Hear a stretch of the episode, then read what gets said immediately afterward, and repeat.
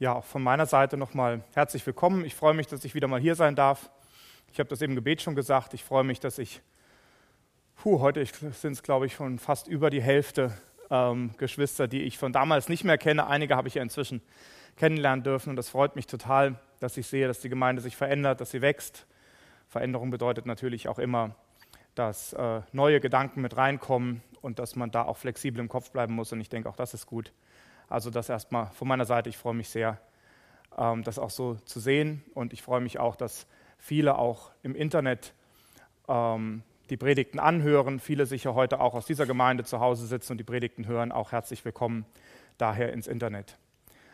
Ähm, ich möchte gerne, bevor ich predige, beten, nochmal für mich, weil ich mir dessen bewusst bin, dass meine Worte hier niemanden äh, berühren können. Ich habe schon genug Predigten und äh, äh, auch nicht Predigten, ähm, Ansagen von Politikern und von allen möglichen Leuten gehört, die mich auch persönlich nicht so angesprochen haben. Menschen sind da nicht so begabt drin, glaube ich. Ähm, Gott ist da sehr begabt drin, Gott kann Herzen öffnen und deswegen möchte ich ihn nochmal bitten, dass er heute spricht. Herr Jesus, Vielen Dank, dass du in unserer Mitte bist. Danke, dass du uns deinen Heiligen Geist gibst, dass du uns miteinander verbindest und dass du fähig bist, uns unsere Herzenstür zu öffnen, damit wir verstehen, was du uns sagst, damit dein Wort uns verändert. Du hast damals, als die Erde geschaffen wurde, hast du ein Wort gesprochen und alles war da. Und genauso kannst du heute auch Worte sprechen, die wirklich Dinge erschaffen in unserem Herzen, die Gedanken erschaffen, die uns verändern, die uns vorwärts bringen im Glauben und die uns ja einfach dir immer ähnlicher machen. Darum möchte ich dich bitten. Amen. So, ich habe das mal wie Jens gemacht. Jens sagt immer, ich habe euch was mitgebracht. Ich habe euch auch was mitgebracht. Damit ich das nicht vor mit hochschleppen musste, habe ich das mal in der Tür versteckt. Ich muss das also kurz mal holen. Also, wer ahnt, was das hier ist? Ihr dürft es gerne reinrufen. Genau, ein Sichelschwert. So sahen die ungefähr im zweiten Jahrtausend vor Christus aus, also in der Zeit, wo wir mit uns, uns mit beschäftigen. Und wir können lesen in ähm, 1 Samuel 13, dass die Israeliten solche Schwerter fast gar nicht hatten. Saul und Jonathan hatten eins, der Rest hatte einfach überhaupt keins.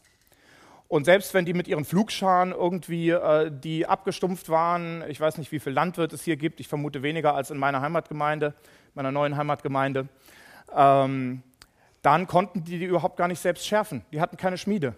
Ja, die mussten zu den Philistern gehen, die waren einfach fremdbestimmt. Und das ist eine ziemlich beschissene Situation, in der man da ist, wenn man fremdbestimmt ist. Und dann will man natürlich auch selbst Macht haben. Und deswegen ist das gar nicht so weit hergeholt, dass man einen König haben will. Ähm, ja, das habe ich selbst mir mal zur Recht gebastelt, da mein Hobby Schmieden ist. Damals mussten die Leute für ihren Lebensunterhalt kämpfen, konnten sich solche Hobbys nicht leisten. Ähm, das ist der Vorteil heute in Deutschland. Man kann sich eine Menge leisten über den normalen Lebenserwerb hinaus. Die Predigtreihe über die Könige ähm, steht in dem Gesamtthema dieses Jahres mutig glauben und unter dem Motto mutig nachfolgen. Könige sind Herrscher, da denken wir zuerst dran, und Nachfolge bezieht sich auf Könige. Ja? Menschen, die keine Könige sind, müssen Königen nachfolgen. Aber wir werden heute sehen, dass auch Könige nachfolgen müssen, dass auch Könige einen Herrscher haben. Und ich muss Andi nur indirekt recht geben, ähm, ich bin tatsächlich König, denn meine ähm, Töchter sind Prinzessinnen, zumindest wollen sie das gerne sein. Ich nenne sie gern Prinzessin, dann weiß ich, dass ich ein König bin. Und ähm, tatsächlich werden wir nachher auch noch hören, dass wir so weit vom König gar nicht entfernt sind. Jetzt muss ich das Ding mal in die Hand nehmen. Ähm, hier auf dem ersten Bild habe ich euch mal zwei königliche Symbole mitgebracht. Links seht ihr den König Tutanchamun, ein, ein Pharao, der relativ bekannt ist, dessen Grab gefunden wurde mit unglaublich viel Gold drin und so weiter. Und dieses Bild repräsentiert relativ gut, was ein König damals war. Wir sehen zuerst diesen König vorne sitzen, mit seiner Gemahlin vermutlich, und oben drüber die Sonne. Und die Sonne war in Ägypten auch ein Gott und nicht nur in Ägypten, sondern eigentlich in so ziemlich jeder Kultur damals. Und in Ägypten war das nochmal ein bisschen anders als woanders, aber ich nehme jetzt mal erstmal dieses Extrembeispiel. Der verstorbene Pharao wurde mit dem Sonnengott identifiziert. Das heißt, die Sonne, die oben scheint, das ist der verstorbene Pharao, der ist Gott persönlich. Und sein lebender Nachfolger, in diesem Fall Tutanchamun, ähm, ist sozusagen äh, derjenige, der diesem Sonnengott dient, der aber selbst auch schon als eine Art Gott gesehen wurde. Deswegen sind diese zehn Plagen in der Bibel ähm, auch ein Machtkampf zwischen Pharao, der sich selbst als Gott des Landes sieht und der auch verantwortlich war für die Nilschwämme und all diese Dinge, ähm, und dem Gott Israels.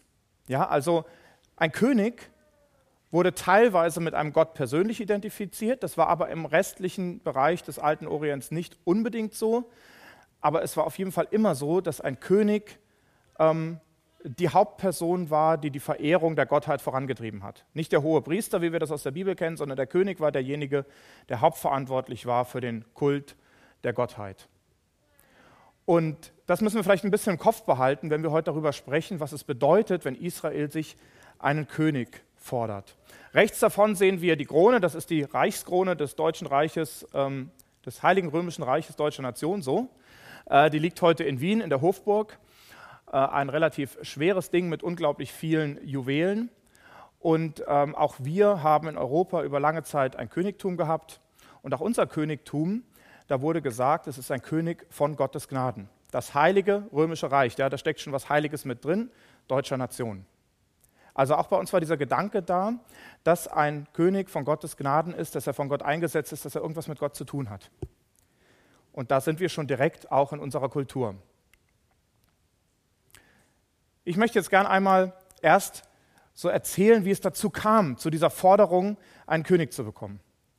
Israel war also aus Ägypten herausgegangen, es war 40 Jahre durch die Wüste gezogen, es hatte unter Josua Teile des Landes eingenommen.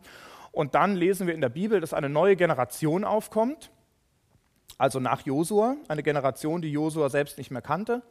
Und die sind von Gott abgefallen, die haben anderen Göttern gedient. Und dann kam Gott. Wir lesen, dass der Engel des Herrn persönlich kam. Und ähm, da wir davon ausgehen, das würde jetzt zu weit führen, das im Detail auszuführen, dass dieser Engel des Herrn Jesus Christus war, bevor er als Mensch auf die Erde geboren wurde. Also Jesus persönlich kommt zum Volk Israel und spricht mit ihnen. Und er sagt dann, weil diese Nation meinen Bund übertreten hat, so werde auch ich fortan niemanden von den Nationen vertreiben, um Israel durch sie zu prüfen, ob sie auf dem Weg des Herrn achten würden oder nicht. Eigentlich war gesagt worden, ihr müsst alle Nationen in diesem Land vertreiben, alle, die anderen Göttern dienen, damit ihr nicht anfangt, auch anderen Göttern zu dienen. Und wenn alle weg sind, dann dient ihr nur mir und dann seid ihr in dem Land, wo Milch und Honig fließt und dann werdet ihr zur Ruhe kommen. Aber diesem Befehl hat Israel damals nicht gehorcht. Und Gott hat dann irgendwann gesagt, jetzt will ich gar nicht mehr, dass ihr alle vertreibt. Selbst wenn ihr das versucht, es wird euch gar nicht gelingen. Ich will ganz bewusst, dass zwischen euch Menschen leben, die anderen Göttern dienen, die anderen Prinzipien folgen. Und ich denke, das kennen wir sehr gut. Wir leben auch in einer Welt mit unseren Mitmenschen, die andere Ziele verfolgen, als wir das vielleicht als Christen tun. Und Gott hat gesagt, ich möchte das ganz bewusst machen, um euch zu prüfen, ob ihr mir treu seid oder nicht. Jedes Mal, wenn ihr auf einen Menschen trefft, der andere Prinzipien hat, der andere Gedanken hat, der euch auslacht wegen eures Glaubens, dann will ich euch prüfen, ob ihr treu zu mir steht oder ob ihr euch von ihm überreden lasst und auf andere Wege geht. Israel war überhaupt nicht begeistert. Wir lesen dann in dem Text auch, dass sie weinten und dass der Ort sogar so genannt wurde. Er wurde Weinen genannt. Und dann sehen wir, dass Israel immer wieder anderen Göttern nachläuft. Und wir lesen dann so, ein, so eine Abwärtsspirale gibt es da. Ich habe das grafisch daneben ähm, dargestellt. Also es gibt die Zeit, wo kein Richter von Gott eingesetzt war, wo das äh, Volk ungehorsam war und wo es dann in der Folge unter Fremdherrschaft kam. Und so lesen wir, da entbrannte der Zorn des Herrn und er verkaufte sie in die Hand ihrer Feinde.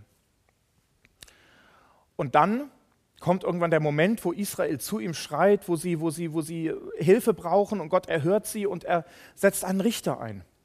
Und wenn der Herr ihnen Richter erweckte, so war der Herr mit dem Richter und er rettete sie aus der Hand ihrer Feinde alle Tage des Richters. Solange der Richter regiert hat, und der Richter ist so etwas wie ein Ersatzkönig gewesen, Gott wurde als König des Volkes gesehen und als Gott, aber der Richter war sozusagen der Stellvertreter, der vor Ort die Dinge geregelt hat, durch den Gott zu dem Volk gesprochen hat. Und durch diesen Richter wurden dann die Feinde auch wieder aus dem Land vertrieben. Das waren alle möglichen Feinde, mal dieser, mal jener. Aber dann gab es so eine gewisse Zeit, die gut war. Aber danach ging es wieder genau in dieselbe Richtung und es geschah, wenn der Richter starb, so handelten sie wieder böse. Und diese Geschichte zeigt uns eigentlich, wie wir sind. Sie zeigt uns, wie jeder Mensch ist. Der Mensch ist nicht, wie es der Humanismus und die Aufklärung uns lehrt, von sich aus gut und nur durch irgendwelche Umstände verdorben. Der Mensch ist von Grund auf böse und dort, wo Gott ihm nichts an die Hand gibt, da wird er immer von Gott weglaufen. Das sehen wir hier. Wir sind kein Stück besser als diese Menschen damals. Das ganze Alte Testament beweist uns, dass wir immer in die falsche Richtung laufen werden. Immer. Wir können gar nicht anders, wenn wir nicht von Gott eine Hilfe an die Hand bekommen. Und das war die Situation dort in Richter. Und diese Situation ging immer weiter. Es ging in eine, in eine, Abwärtsspirale hinein. Es wurde immer schlimmer. Von Mal zu Mal wurde es immer schlimmer. Und irgendwann haben selbst die Richter nicht mehr gewusst, was gut und böse ist. Wir haben da einen Richter, der heißt Jephtha, der hat Gott versprochen, wenn du mir hilfst zu siegen, dann werde ich das Erste, was aus meinem Haus herauskommt, dir opfern. Das Erste, was ihm entgegenkam, und ich verstehe bis heute nicht, warum er so einen dummen Schwur leisten konnte, ich weiß auch, wer mir als erstes entgegengelaufen kommt, wenn ich heimkomme, es war seine Tochter. Ja, und er als, fiel aus allen Wolken, als ob er das nicht geahnt hätte. Vielleicht hat er vermutet, dass sein Hund ihm entgegengelaufen kommt oder keine Ahnung. Und Gott hat einmal ganz deutlich in der Bibel gesagt, dass er es nicht will, dass es nicht sein Wille ist, dass Menschen für ihn geopfert werden. Aber dass dieses Verständnis war einfach nicht mehr da. Und diese Tochter wurde dann auch geopfert, ein Menschenopfer, was Gott nie gewollt hat. Weil da kein Verständnis, selbst unter den Richtern nicht mehr das Verständnis war, was Gott wollte. Und wir lesen da viele schlimme Dinge, auch Simson mit seinen ganzen Frauen, die er hatte und so weiter. Da sind viele Dinge, die Richter sind keine vorbildlichen Personen. Viele der Richter. Und es geht immer weiter bergab. Und dann lesen wir diesen Satz, in jenen Tagen war kein König in Israel. Jeder tat, was recht war in seinen Augen. Das ist ja schon mal interessant, man liest da so drüber hinweg. Aber der, der das geschrieben hat, der ging davon aus, dass ein König da sein müsste. Möglicherweise hat er das sogar wesentlich später geschrieben, als es bereits Könige gab. Und er hat im Nachhinein, als er diesen Text ähm, sozusagen, sagen wir mal, abgeschrieben hat, vielleicht, um ihn dann in einen, einen, einen größeren Kanon reinzupacken, ähm, hat er sich daran erinnert und hat gesagt, in dieser Zeit, das muss ich meinen Leuten erklären, wir haben heute Könige, wir wissen heute, was Recht in Ordnung ist, die hatten das noch nicht und das schreibe ich jetzt mal als Randnotiz da rein. Das widerspricht auch überhaupt nicht der biblischen Inspiration. Wir finden das an vielen Stellen, dass ähm, auch spätere Schreiber nochmal eingegriffen haben, so Formulierungen, das ist bis auf den heutigen Tag so und solche Sachen. Die sind später reingekommen, haben aber im Text ja nicht wirklich was verändert. Aber das müssen wir einfach mal drüber nachdenken. Derjenige, der das geschrieben hat, der ging davon aus, dass ein König für Recht und Ordnung sorgt. Und er musste hier erklären, damals gab es keinen König. Aber er erklärt das nicht von Anfang an, wo das noch alles ein bisschen sauberer lief, wo es noch Leute wie Gideon gab, die dem Herrn auch gefolgt sind sondern er erklärt das erst, wo es richtig schief läuft. Bei einem jungen Mann, ich glaube, er heißt Michael, ähm, der einen Götzen gemacht hat und sich dann einen Priester geholt hat und so einen richtigen Haustempel aufgebaut hat. Und dann haben ihm ähm, der israelische Stamm Dan hat ihm dann den Priester weggenommen und das war alles eine Riesenkatastrophe und das ist so voller Götzendienst und so kaputt, diese Geschichte. Man fragt sich, was sucht die da? Da steht das. Und dann später, dann wird eine Frau vergewaltigt, von ihrem Ehemann in Stücke zersägt das ist eine ganz grausame Geschichte. Und dann versuchen elf Stämme, den zwölften Stamm Benjamin auszurotten, weil die Benjaminiter diese Frau so zugerichtet haben. Ein, ein Bruderkrieg sondergleichen und der Stamm wird so ausgerottet, dass er nicht überlebt hätte, wenn man nicht irgendwie noch ähm, so über so einen kleinen Trick den überlebenden Männern ein paar Frauen gegeben hätte, damit sie sich wieder vermehren können und der Stamm noch überleben kann. Unglaublich, was da so, mir war das lange Zeit gar nicht bewusst, was in der Bibel steht. Und da steht das dann. Ja, also wo es so richtig am Ende angekommen ist. Und dann kommen wir zu, Salomo, äh, zu, zu Samuel. Und dann sehen wir den Priester Eli, der nichts mehr in der Hand hat. Seine Söhne, die einfach willkürlich mit Frauen vor dem Tempel schlafen und irgendwelche Fleischstückchen sich da aus dem Topf holen, bevor sie das überhaupt dürfen und tun und lassen, was sie wollen. Und ihr Vater hat sie überhaupt nicht mehr im Griff. Und dann steht da sogar, in jener Zeit war das Wort des Herrn selten geworden, in 1 Samuel 3 am Anfang. Ja, es ist so richtig am Ende. Es ist es gibt einfach irgendwie überhaupt keine Hoffnung mehr. Und dann kommt Samuel. Und wir kennen diese Geschichte. Samuel liegt in der Stiftshütte beim Zelt des Herrn. Den Tempel gab es zu dieser Zeit ja noch nicht. Und er hört nachts dreimal den Ruf, Samuel. Und das Wort des Herrn war so selten geworden, er wusste gar nicht, dass Gott dazu ihm sprechen könnte. Das kam ihm überhaupt nicht in den Sinn. Ja, wenn mich nachts einer ruft, würde ich auch nicht denken, da ruft Gott. Da würde ich denken, meine Frau ruft mich, äh, der Kleine hatte die Windel gemacht oder sonst irgendwas. Und Samuel war genauso. Samuel ist zu Eli gerannt, hat gesagt, Chef, was willst du von mir? Und Eli hat gesagt, ich habe dir nichts gesagt, lass mich in Ruhe, ich will schlafen. Und beim dritten Mal erst hat sowohl Eli als auch Samuel kapiert, dass Gott zu ihm sprechen will. Dann hat Gott zu Samuel gesprochen, nach langer Zeit mal wieder. Und dann heißt es dann tatsächlich, dass das Wort des Herrn wieder an Samuel erging, dass Samuel wieder Gott gehört hat. Auf einmal ging es wieder bergauf. Samuel war der letzte Richter, bevor die Könige eingesetzt wurden. Und Samuel wollte dann seine Söhne einsetzen, Joel und Abia. Joel heißt, Jahwe ist Gott und Abia, mein Vater, ist Jahwe. Also nochmal richtig programmatische Namen. Aber diese beiden Söhne haben auch wieder nicht das getan, was ihr Vater getan hat. Sie sind wieder auf schlechten Wegen gewandelt. Und das Volk hatte es einfach satt. Es ging einfach nur bergauf und bergab. Und dann haben sie diese Forderung ausgesprochen. Nein, sondern ein König soll über uns sein, damit auch wir seien wie alle Nationen. Und dass unser König uns richte und vor uns herziehe und unsere Kriege führe. Entschuldigung, da sind ein paar Rechtschreibfehler drin. Sie wollten endlich so sein wie alle anderen Nationen. Stabile Nationen, die Könige hatten, die ein Recht und Ordnung hatten, die einen menschlichen König hatten, zu dem man hingehen kann, an den man sich direkt wenden kann, wo man kein, keine Zwischenperson braucht. Sie hatten diese Situation, die das Schwert symbolisiert. Sie waren einfach permanent unterdrückt. Ja, und Gott als guter König, so wie ich das als guter Vater, ich versuche ein guter Vater zu sein und als Vater auch tue, er erzieht seine Kinder. Wenn seine Kinder Blödsinn machen, dann gibt es auch mal eine Strafe. Und wenn sie sich aber benehmen, dann kann man da eine super Beziehung haben. Und dann ähm, kann man den Kindern auch was Gutes tun und so weiter. Ja? Und so war das ja mit Israel auch. Gott hat Zeiten der Strafe gegeben, wenn Israel ungehorsam war, und Gott hat Zeiten des Segens gegeben, wenn Israel unter einem Richter gehorsam war. Aber kein Wunder, dass das den Leuten nicht gepasst hat. Wenn die in ihre Vergangenheit geschaut haben, sie waren ja mehr ungehorsam als gehorsam, dann hat man gesehen, das ist ja alles eine riesige Katastrophe. Und solange wir keinen König haben, werden uns immer alle anderen äh, überwältigen und beherrschen und wir werden nur fremdbeherrscht sein. Und äh, das ist alles ganz schlimm. Wir wollen jetzt einen König haben. Wir wollen es genauso haben wie die anderen. Gut, sagen wir, ja, König, dann hat man halt irgendwie eine andere Staatsform. Andi hat das eben gesagt, dann haben wir jetzt die Monarchie eingeführt. Das hat ja mit Gott erstmal gar nichts zu tun, den kann man ja trotzdem weiter anbeten. Aber Samuel hat das sofort kapiert.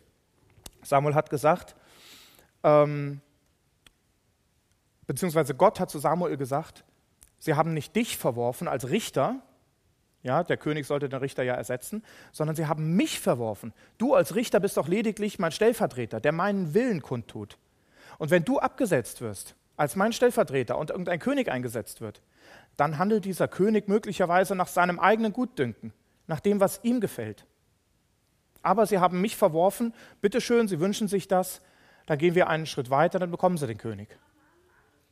Und dann hat er dem Volk extra gesagt, was ein König tun wird, was ein Richter nie getan hat. Er hat gesagt, eure Söhne und Töchter werden ihm gehören, sie werden ihm dienen, sie werden für ihn in den Krieg ziehen. Eure Ländereien werden ihm gehören, er wird von euch Steuern fordern, all das, was ein Richter nie getan hat. Aber sie wollten einen König und sie haben einen König bekommen. Der erste König, Saul, war ein großer Mann. Wir lesen, dass er einen Kopf größer war als alle anderen. So richtig, so richtig ein Kerl, ja. Also ein Mann wie ein Baum, so muss ein König aussehen. Und alle haben ihm zugejubelt. Und wir lesen sogar, dass der Geist des Herrn über ihn kam, aber zum Ende, und da wird die nächste Predigt, wird ja hauptsächlich über Saul gehen, ich will da gar nicht zu viel vorgreifen, aber zum Ende ist es nicht gut ausgegangen und das wissen wir eigentlich auch alle. Und dann hat Gott einen anderen König erwählt, das war David, und mit dem lief das anders. Und wir sehen, dass es auch Könige gibt und Könige. Ja, es gibt solche Könige und es gibt solche Könige. Und jetzt mache ich mal einen Sprung direkt aus der Geschichte raus in Hosea. Gott beurteilt durch seinen Propheten Josea im Nachhinein diese Situation damals. Und er sagt zu Israel, es hat dich zugrunde gerichtet, Israel, dass du gegen mich, gegen deine Hilfe bist. Wo ist dein König, dass er dich rette? In allen deinen Städten. Und wo deine Richter, von denen du sagtest, gib mir einen König und Fürsten? Ich gab dir einen König in meinem Zorn und nahm ihn weg in meinem Grimm. Es war keine Gnade Gottes, dass er den König gab, es war weiteres Gericht, es war Zorn. Und es ging mit Israel weiter bergab. Und er sagt, deine Hilfe, die liegt in dem, der Himmel und Erde geschaffen hat. So sagt das, so heißt es in der kirchlichen ähm, Liturgie wird das immer so gesagt. Meine Hilfe liegt in dem Herrn, der Himmel und Erde geschaffen hat. Deine Hilfe liegt in mir, deinem Gott, der dich aus Ägypten geführt hat. Dieser Vers wird ja inflationär in der Bibel wiederholt. Gott sagt immer wieder, ich bin's, der dir geholfen hat. Aber nein, du musst es dir selbst, selbst schaffen. Du bist wie Münchhausen, der versucht, sich in seinen eigenen Haaren aus dem Sumpf zu ziehen. So, wenn ich das versuchen würde, ich würde ja nicht mal schaffen, meine Haare zu greifen, die rutschen mir aus der Hand. Münchhausen hatte vermutlich längere Haare und trotzdem würde ich es nicht schaffen. Das wissen wir alle. Keiner von uns kann sich am eigenen Schopf aus dem Sumpf ziehen. Das geht nicht. Aber wir versuchen es immer wieder. Wir versuchen immer wieder auf eigene Faust. Das ist heute ja kein Stück anders. Wir versuchen es mit Geldern, mit Hilfsgeldern, wir versuchen es mit Impfungen, wir versuchen es mit Abstandsregeln, wir versuchen es mit allen möglichen und unmöglichen Methoden, die wir als Menschen aufbringen können. Aber es fällt uns nicht ein, uns an den lebendigen Gott zu wenden, der versprochen hat, dass er uns helfen will, wenn wir zu ihm kommen. Kommt her zu mir, die ihr mühselig und beladen seid. Ich will euch erquicken, ich will euch Ruhe geben. Nehmt mein Joch auf euch, denn meine Last, die ist leicht. Zu dem Gott sollten wir gehen. Und das hat Israel falsch gemacht, das machen wir bis heute falsch. Wir müssen uns das immer wieder in Erinnerung rufen, wenn wir über das Alte Testament sprechen, dann sprechen wir über eine Zeit, die ganz anders war. Über eine Zeit, wo die Menschen ganz anders gedacht haben, wo die Regierungssysteme anders waren, wo die Regeln anders waren, wo Jesus noch nicht am Kreuz gestorben war. Und trotzdem sprechen wir über dieselben Menschen. Was die Menschen damals getan haben, das tun wir heute eins zu eins ganz genauso. Und wir sprechen über denselben Gott. Der Gott, der von Ewigkeit her war, der ist und der in Ewigkeit sein wird. Jesus sagt das von sich selbst in der Offenbarung. Wir sprechen über genau dieselben Protagonisten, auch wenn sich die Umstände und die Regeln und die Kultur etwas verändert haben. Das heißt, das, was damals geschehen ist, das trifft ganz genau uns. Und jetzt komme ich zur Apostelgeschichte. Ich mache nochmal einen großen Sprung. Ähm, in der Apostelgeschichte gibt es mehrere Predigten, die gewisse Sachen auch aus dem Alten Testament schön zusammenfassen. Und Paulus tut das hier ähm, in, äh, in der heutigen Türkei, wo er auf seiner ersten Missionsreise unterwegs war, in Antiochia. Und er spricht dort zu den Juden, die also das Alte Testament kannten. Er muss das nicht alles so ausführen, aber er fasst das nochmal zusammen. Und das fasst eigentlich auch unser Thema ganz gut zusammen. Der Gott dieses Volkes Israel erwählte unsere Väter ich mache mal Stopp und erkläre es kurz. Er erwählte unsere Väter, Abraham, Isaak und Jakob. Die hat er aus allen Völkern herausgeholt. Auch das waren keine Könige, das waren eher so Stammesfürsten. Er wählte unsere Väter und erhöhte das Volk in der Fremdlingsschaft im Land Ägypten und mit erhobenem Arm führte er sie von dort heraus. Das ist das, was wir immer wieder hören. Ich bin der Herr dein Gott, der dich aus Ägypten geführt hat. Ja, also Gott alleine, kein König, kein Richter, niemand, auch eigentlich nicht Mose. Gott war es, der sie aus Ägypten geführt hat. Und eine Zeit von etwa 40 Jahren pflegte er sie in der Wüste. Und nachdem er sieben Nationen im Land Kanaan vertilgt hatte, ließ er sie deren Land erben, etwa 450 Jahre lang. Also da wird so alles, was Gott getan hat, die ganzen Wunder, die, äh, die, Teilung des Roten Meeres und das Wasser aus dem Felsen und das Manna, das vom Himmel kam und die Schuhe, die 40 Jahre lang nicht kaputt gegangen sind, da bin ich manchmal auch ein bisschen neidisch drauf. Schuhe sind nicht so billig und meine Lieblingsschuhe gehen immer als erstes kaputt die sind damit rumgelaufen. Die Füße sind nicht geschwollen. Ja, bin ich auch ein bisschen neidisch, weil bei der Bundeswehr, wie oft habe ich geschwollene Füße und Blasen an den Füßen gehabt. Das waren unglaubliche Wunder, die Gott getan hat. Ja, Gott war persönlich da, Gott war die Hilfe des Volkes und trotzdem haben sie schon damals angefangen, nur rumzumosern und rumzumeckern. Dann kommt die nächste Phase. Und danach gab er ihnen Richter, bis auf Samuel den Propheten. Das war die Phase, von der wir gesprochen haben. Er hat also Menschen eingesetzt, die dem Volk Gottes Willen weitergeben und die dem Volk auch ganz menschlich helfen, indem Gott durch sie die Feinde vertreibt. Und von da an begehrten sie einen König. Und Gott gab ihnen Saul, den Sohn des Kis, einen Mann aus dem Stamm Benjamin, 40 Jahre lang. Also, sie begehrten einen König, haben wir darüber gesprochen. Dann kam Saul. Und jetzt möchte ich mal drauf zu sprechen kommen, warum mutig nachfolgen nicht nur die Untertanen eines Königs betrifft, sondern auch den König selbst. Warum war Saul im Nachhinein ein schlechter König? Warum ist er gefallen? Warum ist seine Familie, seine Dynastie zugrunde gegangen? Warum wurde ein neuer König gesalbt? Weil es keinen König, keine Herrschaft, keine Macht, auch keine demokratische Macht in unserem Staat gibt, die nicht von Gott eingesetzt wäre. Auch die schlechten Mächte nicht. Paulus schreibt das in Römer 13 und er schreibt das, während Nero in Rom auf dem Kaiserstuhl sitzt. Nero, der sich selbst als Gott hat verehren lassen. Nero, der Rom vermutlich selbst angezündet hat und der die Christen dafür verantwortlich gemacht hat, der viele Christen verbrannt hat, unter dem vermutlich auch Petrus und Paulus sterben mussten. Und über diesen König schreibt Paulus, alle Obrigkeit, alle Herrschaft, alle Gewalt ist von Gott gegeben. Und wenn wir ihr nicht gehorchen, dann werden wir eine Strafe von Gott bekommen. Das ist fast nicht einzusehen. Ja, und wir meckern gerne über unsere Obrigkeit, das weiß ich. Aber wenn ich von den Christen in Nordkorea, die auf, auf, dem Weltverfolgungsindex auf Platz Nummer 1 stehen, höre, dann ist deren erstes Gebetsanliegen für ihre Regierung zu beten. Nicht für einen Regierungswechsel, nicht für einen erfolgreichen Umsturz, sondern für ihre Regierung, die dort sitzt, für Kim Jong-un und seine Machthaber. Dass sie Gott erkennen. Das ist unglaublich.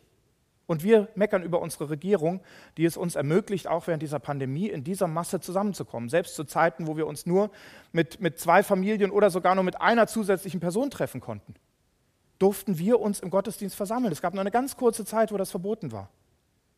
So hoch ist die Religionsfreiheit in Deutschland angesiedelt. So viele Möglichkeiten gibt uns unser Staat und wir meckern über unsere Regierung, während Christen, die in, in, in, Arbeitslagern hingerichtet werden, die mit glühendem Metall übergossen werden und verbrannt werden und totgetrampelt von den Mitgefangenen auf Befehl des Staates, während die darum bitten, für, ihren, für ihre Machthaber zu beten. Ich glaube, das sollte uns nachdenklich machen. Das sollte uns vielleicht auch ein bisschen peinlich sein, ähm, wie wir damit umgehen. Alle Herrschaft ist von Gott eingegeben. Das bedeutet aber im Umkehrschluss, dass Gott möchte, dass die Herrscher auf ihn hören, dass sie in seinem Sinn regieren. Das ist natürlich nicht immer der Fall. Und auch da entgleitet Gott seinen Plan nicht. Gott hat einen Plan, den er uns in der Bibel beschreibt, und in diesem Plan gehören auch Herrscher, die, die, die uns verfolgen. Herrscher, die nicht nach Gottes Willen handeln. Dadurch entstehen gewisse Ereignisse, die letztendlich Gottes Plan ähm, zugutekommen. Nebukadnezar war ein gottloser Herrscher, dem, ähm, den Gott trotzdem Macht über Israel gegeben hat. Ja, also wir, wir durchblicken Gottes Pläne nicht immer. Trotzdem ist es eigentlich grundlegend die Pflicht, wem viel gegeben ist, von dem wird auch viel verlangt werden. Und das gilt auch für politische Führer, das gilt auch für Führer im Kleinen, das gilt für Eltern in der Familie, das gilt für Gemeindeleiter, das gilt für alle, die irgendwo Verantwortung haben. Wem Verantwortung gegeben ist, von dem wird viel verlangt werden. Und ich glaube fest, dass auch Menschen, die in politischer Verantwortung stehen, eines Tages von Gott zur Rechenschaft gezogen werden, auch wenn sie vielleicht nie an ihn geglaubt haben. Und jetzt schauen wir uns Saul an. Saul war jemand, der war mit allem ausgestattet. Der war groß, der war von Gott persönlich eingesetzt, der hat sich nicht selbst auf den Thron gesetzt, der hatte Gottes Geist bekommen und der hatte echt eigentlich einen guten Start hingelegt. Und dann fing das an. Samuel war mal ein bisschen zu spät, hat Saul selbst geopfert. Irgendwann hat er die Befehle Gottes komplett missachtet und dann hat Gott zum Schluss gesagt, ich setze dich ab, ich will einen anderen. Einfach nur, weil du mir nicht mehr gehorsam bist. Und dann setzt er David ein, ein Mann nach Gottes Herzen, auch darüber werdet ihr noch eine Predigt hören. Und David ist jemand, was ihn kennzeichnet, ist, dass er immer zu Gott läuft. Immer wenn irgendein Problem ist, irgendein Krieg, selbst wenn er mächtig ist und eine starke Armee hat, immer heißt es, und er fragte den Herrn. Bei jedem bisschen. Da bin ich manchmal auch ein bisschen beschämt. Ich plane so viele Dinge in meinem Leben, ohne die Hände zu falten. Vielleicht sollte ich das auch häufiger tun. Also auch Könige sollen mutig nachfolgen. Auch Könige sollen Gott nachfolgen. Könige sind letztendlich, haben zwar einen anderen Namen und andere Rechte als die Richter, aber vom Prinzip her sollten sie aus Gottes Augen genau dasselbe sein. Die Vertreter, die politischen Vertreter, die Gott auf dieser Erde eingesetzt hat, um hier seinen Plan auch durchzusetzen. Das heißt nicht, dass wir einen Gottesstaat errichten müssen, aber es bedeutet, dass Gott möchte, dass, denen, dass die, denen er Verantwortung gegeben hat, auf ihn hören und ihm nachfolgen. Jetzt stellt sich die Frage, was bedeutet das? Moment, ich gehe noch mal ein Stück weiter, die Frage stelle ich gleich. Also wir haben dann noch David und nachdem er ihn weggetan hatte, nachdem er Saul weggetan hatte, erweckte er ihnen David zum König, dem er auch Zeugnis gab und sprach, ich habe David gefunden, den Sohn Isais, wieder ein Rechtschreibfehler, einen Mann nach meinem Herzen, der meinen ganzen Willen tun wird. Das Zitat finden wir nirgendwo im Alten Testament. Wir finden allerdings in ähm, 1 Samuel 13, wenn ich mich nicht täusche, ähm, dass Samuel zu Saul sagt, dein Königtum wird von dir weggenommen und der Herr hat sich jemanden ausersehen nach seinem Herzen. Da wird David nicht genannt. Später wird David dann eingesetzt, also das ist relativ klar, was was äh, Paulus hier weitergibt. Und das habe ich gerade schon gesagt, es gibt Könige, die Gott nicht folgen und es gibt Könige, die ihm folgen. Jetzt kommt aber das, wo das ganze Königtum drauf hinausläuft. Aus dessen Geschlecht, aus Davids Geschlecht hat Gott nach Verheißung dem Israel, also dem Volk Israel, als Erretter Jesus gebracht. Und wenn wir uns jetzt mal diese Liste rechts ansehen, dann fängt die bei Gott an Gott war der Helfer, Gott war der, der Israel auserwählt hat.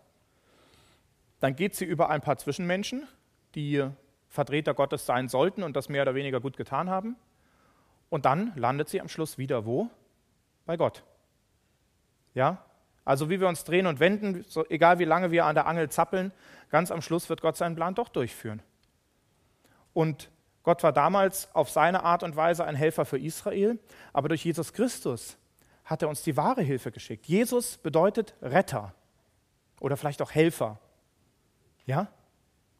Jesus ist gekommen, um uns zu helfen. Er hat gesagt, ich bin nicht gekommen, um zu richten, zumindest nicht, als er das letzte Mal kam, sondern ich bin gekommen, um alle zu erretten, die an mich glauben. Das heißt, wir haben bis heute einen König. Wir leben zwar in einer Demokratie, aber es gibt bis heute einen König. Und zwar einen König, der sogar von seiner Abstammung her ein rechtmäßiger König ist. Er ist aus königlichem Blut. Jesus hatte blaues Blut, auch wenn das vielleicht anders aussah dann am Kreuz. Aber ähm, im übertragenen Sinn hatte er blaues Blut. Und Jesus ist, weil er bis heute lebt, immer noch König. Er ist der König, der in Ewigkeit herrschen wird. Und auch da kommt das mutig Nachfolgen wieder hinein. Wir haben einen König, dem wir mutig nachfolgen sollen. Und dazu kommt noch etwas. Die Bibel schreibt davon, dass wir ein königliches Geschlecht sind. In 1. Petrus 2 kann man das nachlesen. Wir selbst sind Königskinder. Wir sind Kinder Gottes, wenn wir an Jesus Christus glauben und dadurch das Recht bekommen haben, Kinder, Kinder Gottes zu werden. Nachzulesen in Johannes 1, Vers 12. Alle aber, die ihn, Jesus Christus, aufnahmen, denen gab er das Recht, Kinder Gottes zu werden. Und zwar nicht ähm, irgendwie aus aus dem menschlichen Erbe heraus, von der Abkommenschaft her oder und so weiter, sondern aus dem Willen Gottes heraus, weil Gott das so will. Und jeder von uns, jeder von euch, jeder, der jetzt vielleicht im Internet zuhört und Jesus Christus in seinem Leben angenommen hat, ist ein Königskind.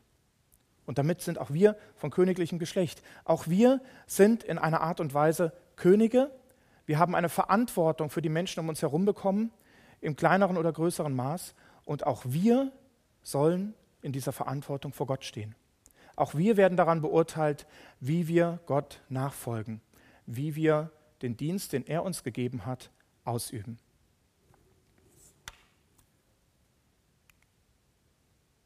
Und Paulus, selbst ein Königskind, ja, der hat den Dienst folgendermaßen ausgeübt. Er war als Apostel zu den Nationen gesandt. Er war dort in Antiochia und hat immer zuerst zu den Juden gepredigt und danach, wenn die das nicht hören wollten, dann ist er zu den anderen gegangen. Da hatte er seine Prioritäten. Und er sagt dann hier zu den Juden, seid nur darauf hingewiesen, Männer und Brüder, erstens, dass euch durch Jesus Christus die Vergebung der Sünden verkündet wird. Das ist eine wunderbare Sache. Ja, also man muss sich vorstellen, im Judentum auch heute im Islam und auch in gewissen christlichen Bewegungen, wo eine gewisse Gesetzlichkeit herrscht, da versucht man, oder auch außerhalb der Religionen übrigens, also wer ein guter Mensch ist, sagt immer, Gott muss mich ja nehmen, ich bin ja ein guter Mensch. Ja, das basiert immer darauf, dass man gut ist und dass man gute Dinge getan hat. Ähm, und irgendwie ist man sich nie sicher, ob es reicht. Aber Paulus hat gesagt, Jesus ist gekommen, um euch Vergebung der Sünden zu verkünden. Und dann zweitens, dass jeder, der an ihn glaubt, gerechtfertigt wird. Also ihm werden nicht nur die Sünden vergeben, sondern er wird richtig gerecht gemacht. Von allem, wovon ihr durch das Gesetz des Mose nicht gerechtfertigt werden konntet. Und da können wir auch andere Gesetze nehmen, ja, unsere Staatsgesetze, wer zu schnell gefahren ist und so weiter, wer mal gelogen hat oder über jemanden geschimpft hat, über die Regierung geschimpft hat oder über die Corona-Regeln oder was auch immer. Es gibt da ganz viele Sachen, gegen die wir verstoßen können. Es gibt auch ganz viele Gebote von Gott, gegen die wir verstoßen können. Ähm, und das alles fällt für uns unter das Gesetz des Mose. Damals für Israel galt natürlich das Gesetz des Mose, für uns gelten andere Regularien vielleicht teilweise auch noch. Aber durch das Gesetz können wir nicht gerecht werden vor Gott. Aber durch Jesus können wir es, durch den Glauben an ihn. Und deswegen ruft er jetzt ganz konkret auf und sagt, seht nun zu, dass euch das nicht zuschüsst, von dem die Propheten gesprochen haben. Nämlich folgendes. Gott sagt, seht zu, ihr Verächter, verwundert euch und verschwindet denn ich lasse Dinge in euren Zeiten geschehen, Dinge, die ihr niemals glauben werdet, wenn euch jemand davon erzählt. Wie schrecklich, wenn wunderbare Dinge geschehen, unglaubliche Dinge. Ja, ich gucke gern Superheldenfilme, da passieren Dinge, die in Realität eigentlich gar nicht funktionieren. Aber Jesus hat noch viel größere Dinge getan und die haben in Realität funktioniert. Und diese Dinge passieren und sie passieren bis heute, wenn ein Mensch ähm, äh, ein Kind Gottes wird, beispielsweise. Und wie schrecklich, wenn wir Augenzeugen des Ganzen sein können und es nicht sehen, weil wir wie blind sind. Und wenn wir es nicht annehmen können, wenn wir an allem vorbeilaufen und einfach nur deswegen, weil wir sagen, wir glauben das nicht. Das ist was, das können wir nicht begreifen. Natürlich können wir es nicht begreifen. Gott ist viel größer als wir. Wir können nicht begreifen, was da geschehen ist. Wir können nicht begreifen, was Gott in unserem Leben macht. Das ist ja Sinn der Sache, deswegen sollen wir ja glauben.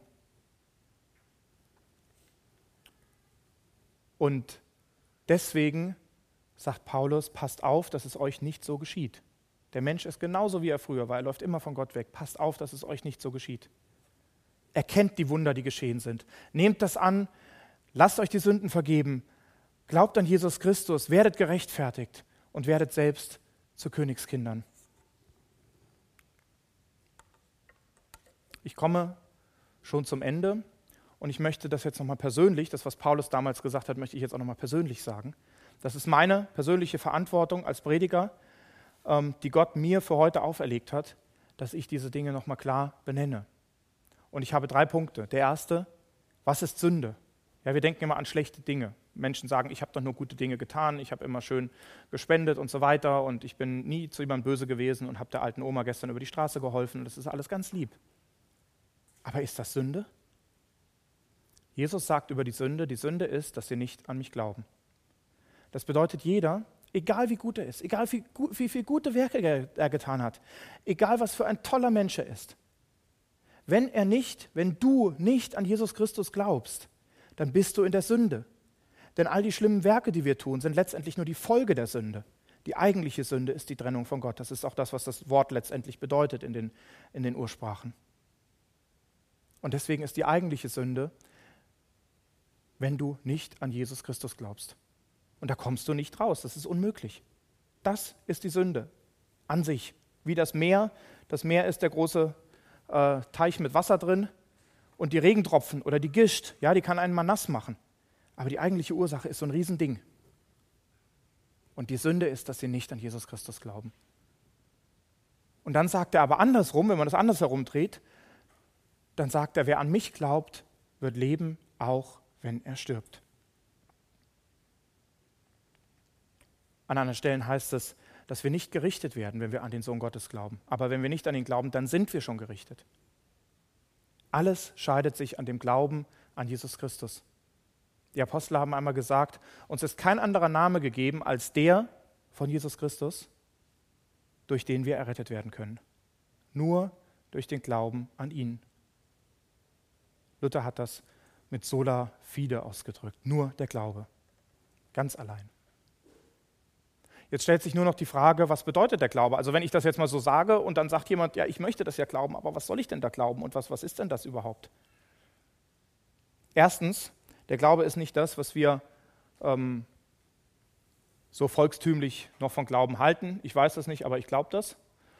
Ähm, der Glaube ist etwas darüber hinaus. Der Glaube ist so etwas wie ein sechster Sinn, den wir von Gott gegeben bekommen, den wir auch nicht von uns alleine haben können. Deswegen habe ich eben auch zu Beginn meiner Predigt gebetet, weil die besten Worte niemandem hier den sechsten Sinn schenken können, aber Gott kann das. Gott kann Herzen öffnen. Der Glaube ist eine Überzeugung von Dingen, die man nicht sieht. Eine Überzeugung von Dingen, die man nicht sieht. Eine Verwirklichung von Dingen, die man nicht sieht. Nicht irgendwie so ein waberndes, ich weiß es nicht genau, aber vielleicht, ich glaube, es könnte heute regnen, aber ich bin mir nicht ganz sicher. Der Glaube ist etwas viel sichereres als das, was unsere fünf Sinne zu erfassen vermögen. Er geht weit darüber hinaus. Im Kontext dieses Verses steht, dass wir durch den Glauben wissen, dass Gott die Erde aus nicht Bestehendem erschaffen hat. Nicht wie meine Kinder aus Duplosteinen ein schönes Haus gebaut, da war nichts. Und dann war die Erde da und das kann ich nicht verstehen. Da bin ich zu dumm für, bin ich ganz ehrlich. Aber durch den Glauben weiß ich, dass es wahr ist. Das ist Glaube. Und der Inhalt des Glaubens, woran wir glauben sollen, ist, dass Gott selbst Mensch geworden ist, dass er Kind wurde, als Kind geboren ist, dass er in die Windel gemacht hat, dass er geschrien hat, wenn er Hunger hatte oder wenn er müde war, dass er aufgewachsen ist, von einer menschlichen Mutter und einem menschlichen Vater großgezogen wurde, dass er alles Leid und alle Probleme und Sorgen unserer Welt miterlebt hat, dass er geweint hat, dass er gefroren hat, dass er geschwitzt hat, alles, was wir kennen. Er hat das alles miterlebt, weil er sich uns wirklich gleich gemacht hat. Aber er hat nie gesündigt. Wie konnte er das? Er war Jesus. Also, wie konnte er nicht glauben? Also, das geht gar nicht. Er war Gott selbst. Er konnte nicht sündigen. Gott kann nicht sündigen. Und deswegen ist Jesus ohne Sünde gewesen. Und da wir wissen, dass der Tod die Folge für die Sünde ist, die Strafe für die Sünde, es gibt bei Gott nur eine einzige Strafe, die Todesstrafe, auf jede Sünde. Aber Jesus wäre der Einzige gewesen, der frei ausgegangen wäre, der Einzige, der nicht hätte sterben müssen, weil er keine Sünde getan hatte. Und trotzdem hat er gesagt, ich will sterben. Warum? Ist doch dumm.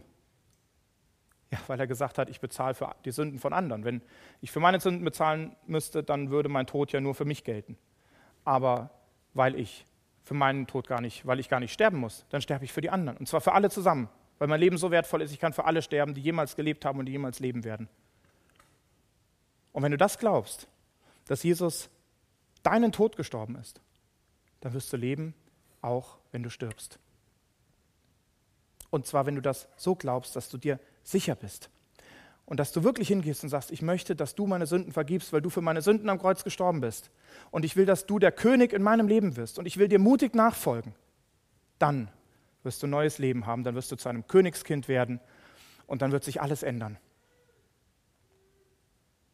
Das wünsche ich mir für dich und ich würde mich so sehr freuen, wenn wir eines Tages unseren König dann mit eigenen Augen sehen, egal ob er auf diese Erde wiederkommt oder wir zu ihm gehen, wenn ich dann viele von euch, davon gehe ich aus, und viele, die vielleicht auch im Internet zuhören, dort wiedersehen kann. Wenn ich nach rechts und links gucke, viele Menschen sehe, die ich in meinem Leben getroffen habe und wo ich versucht habe, meiner Verantwortung gerecht zu werden und Gottes Wort weiterzugeben und zu bekennen.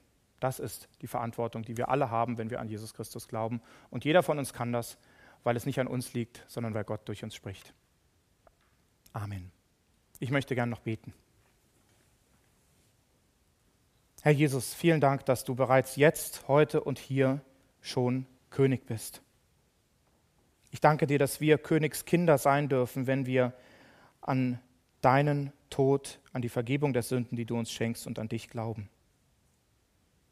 Und Herr, ich bitte dich so sehr, dass du Herzen öffnest, dass du uns diesen sechsten Sinn, den Glauben schenkst, den Menschen, die ihn noch nicht haben, auch, damit viele Menschen noch, bevor es zu spät ist, mit hineintreten können in dein Reich, dir dienen können und dir mutig nachfolgen können.